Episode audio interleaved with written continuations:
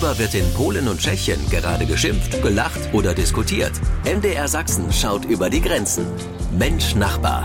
Ein Podcast von MDR Sachsen. Krásný podzimní den, vítejte při poslechu pořadu Mensch Nachbar. Ja, das war Tschechisch. Danke, Peter Kumpfe. Willkommen zu Mensch Nachbar, unserem Podcast mit dem Blick nach Tschechien und Polen. Mein Name ist Roman Nuck und Peter Kumpfe ist zugeschaltet aus Liberec in Tschechien und in Polen, konkret in Breslau, hört mich jetzt hoffentlich auch mein Kollege Tomasz Sikoral. Servus Tomasz, bist du da? Ja, ja, ich bin dabei. E, Chociaż właściwie teraz to wolałbym e, siedzieć przed telewizorem i oglądać nasze na dobre i na złe, czyli wasze In aller Freundschaft. Äh, okay, danke, Tomek. Genau darüber sprechen wir nämlich heute. Und falls Sie jetzt gerade nichts verstanden haben, außer vielleicht in aller Freundschaft, ja, da bleiben Sie auf jeden Fall dran.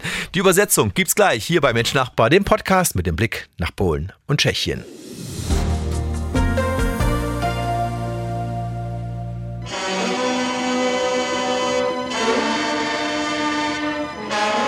Ja, bei dieser Titelmusik werden hierzulande alle hellhörig. Nein, keine Angst, Sie verpassen nichts. Es ist noch nicht 20.15 Uhr, noch keine Tatortzeit. Er muss in vielen deutschen Haushalten. Wie sieht's aber bei unseren Nachbarn aus? In Polen und in Tschechien gibt's da ganz ähnliche Kultserien. Tomek zum Beispiel bei euch in Polen. Hör mal, so klingt äh, eine unserer Fernsehklassiker.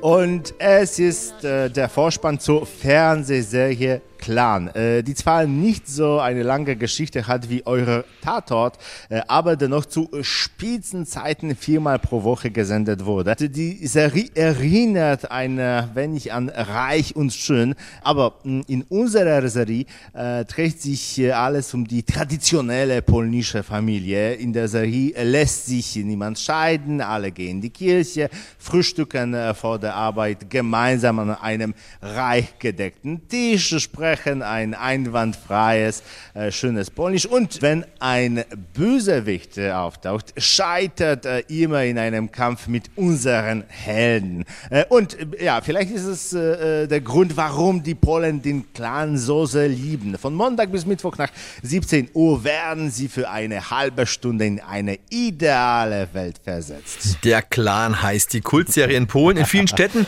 gibt es bei uns zumindest in Deutschland ja sogenannte Tatortkneipen, wo dann Public Viewing mäßig zusammen geschaut und geraten wird, wer ist wohl der Mörder. Kennt ihr sowas in Polen vielleicht auch mit einer anderen Serie? Ja, aber äh, dann schlage ich eine andere Serie vor. Pass auf.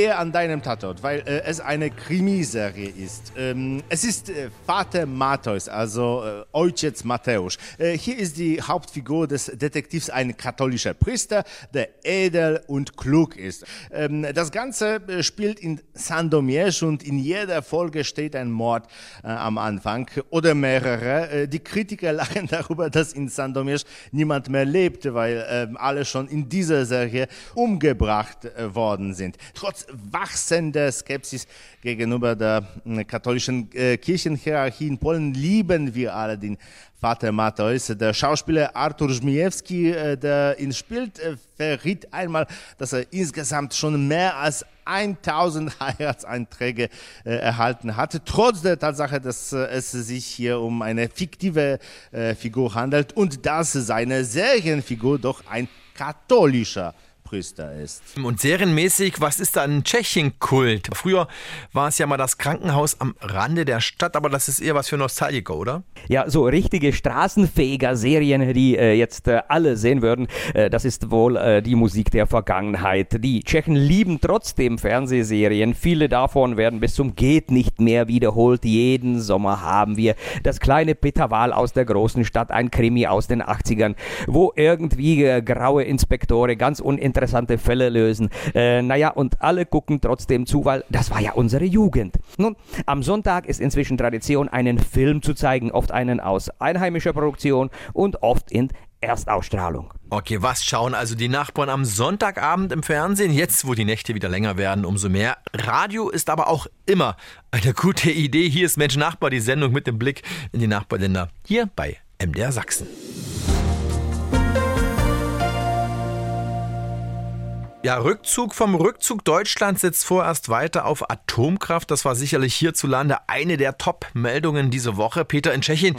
gab es diese Woche ebenfalls eine mehr oder weniger Top-Meldung. Ähm, zumindest hat man das hier so wahrgenommen, die auch mit Atomkraft zu tun hat. Ja, äh, es soll ein Mini-Atomkraftwerk unweit der äh, bayerischen Grenze entstehen und äh, das in Probebetrieb laufen. Und wenn sich das bewährt, sollen mehrere entstehen. Es war eine kleine Notiz in der Zeitung. Es ist eine große Geschichte für die Region. Region rund um Budweis.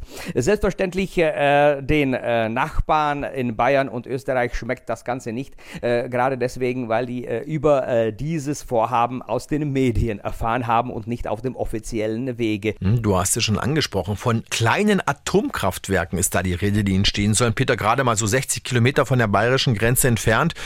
Und die Bayern, so hört man, sind äh, von der Idee nur mäßig begeistert. Ja, aber wir sind's gewöhnt.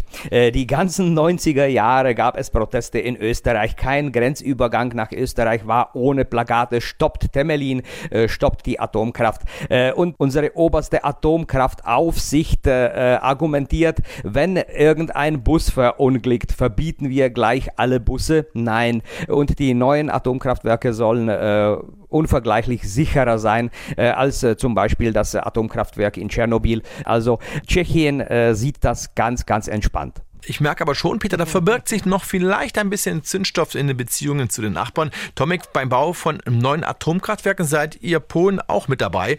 Sind die Pläne schon ziemlich weit und werden, so hört man zumindest hier, auch vorangetrieben, gerade angesichts der Energiekrise derzeit, oder? Ja, wir planen den Bau eines Kraftwerks schon seit 1980.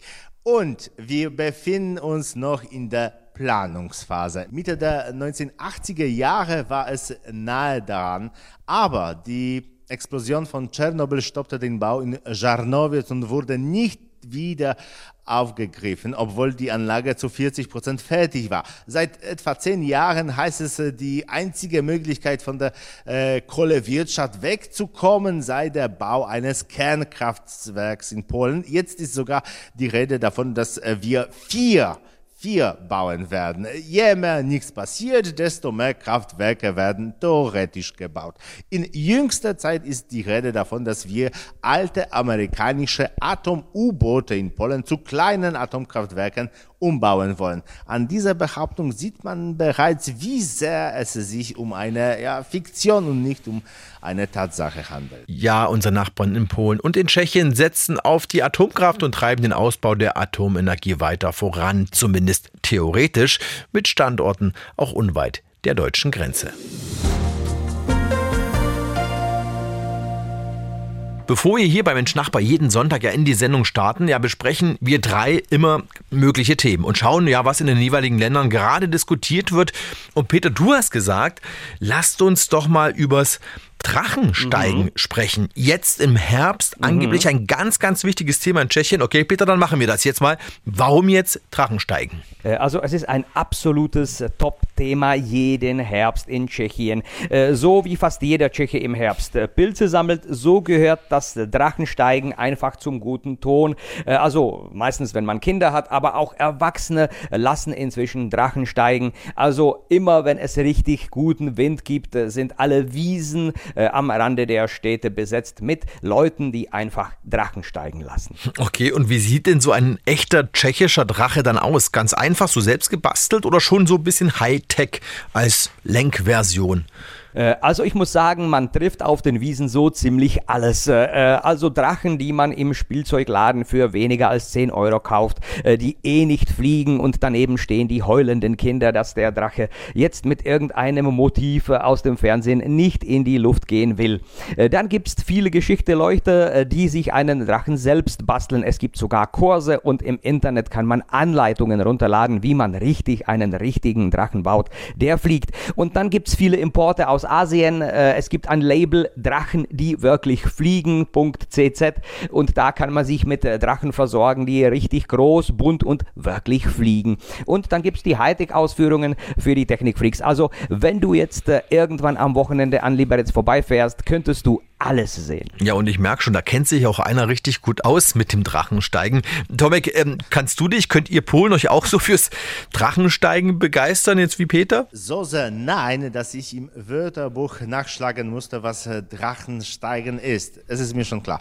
Äh, Also wir spielen nur mit Drachen, wenn äh, wir im Urlaub am Meer sind. Wenn es keine Sonne gibt, gibt es mindestens Wind. Aber ähm, wenn es um den Luftraum geht, lieben die Polen Ballons. Äh, und äh, auch ähm, heute habe ich drei über Wrocław gesehen. Allein in Wrocław gibt es 50 Ballonbesitzer. Herbst ist angeblich ideales Wetter für Ballonfahrer. Eine weitere ähm, Sportart, die in Polen sehr beliebt ist, ist das äh, Segelfliegen. In der Nähe von Wrocław gibt es zwei Flughäfen, von denen Flugzeuge, die Segelflugzeuge ziehen, starten. Okay, Segelfliegen statt Drachensteigen. Aber in Tschechien muss man es mal gemacht haben, sagt zumindest Peter Kumpfe. Und wir wünschen dir, Peter, immer recht viel, viel Wind für deinen Drachen. Ja, ganz klar, morgen geht's wieder los mit dem Drachen. Na dann viel Erfolg.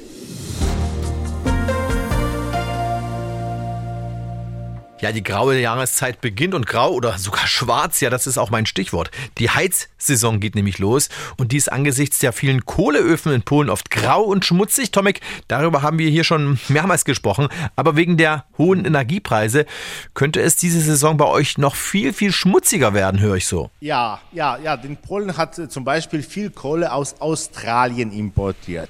Äh, Die Leute haben es gekauft. Es hat sich herausgestellt, dass diese Kohle nicht wirklich brennt. Äh, Unheilstifler sagen, das äh, sei kein Wunder. Australische Kohle brennt im Juni.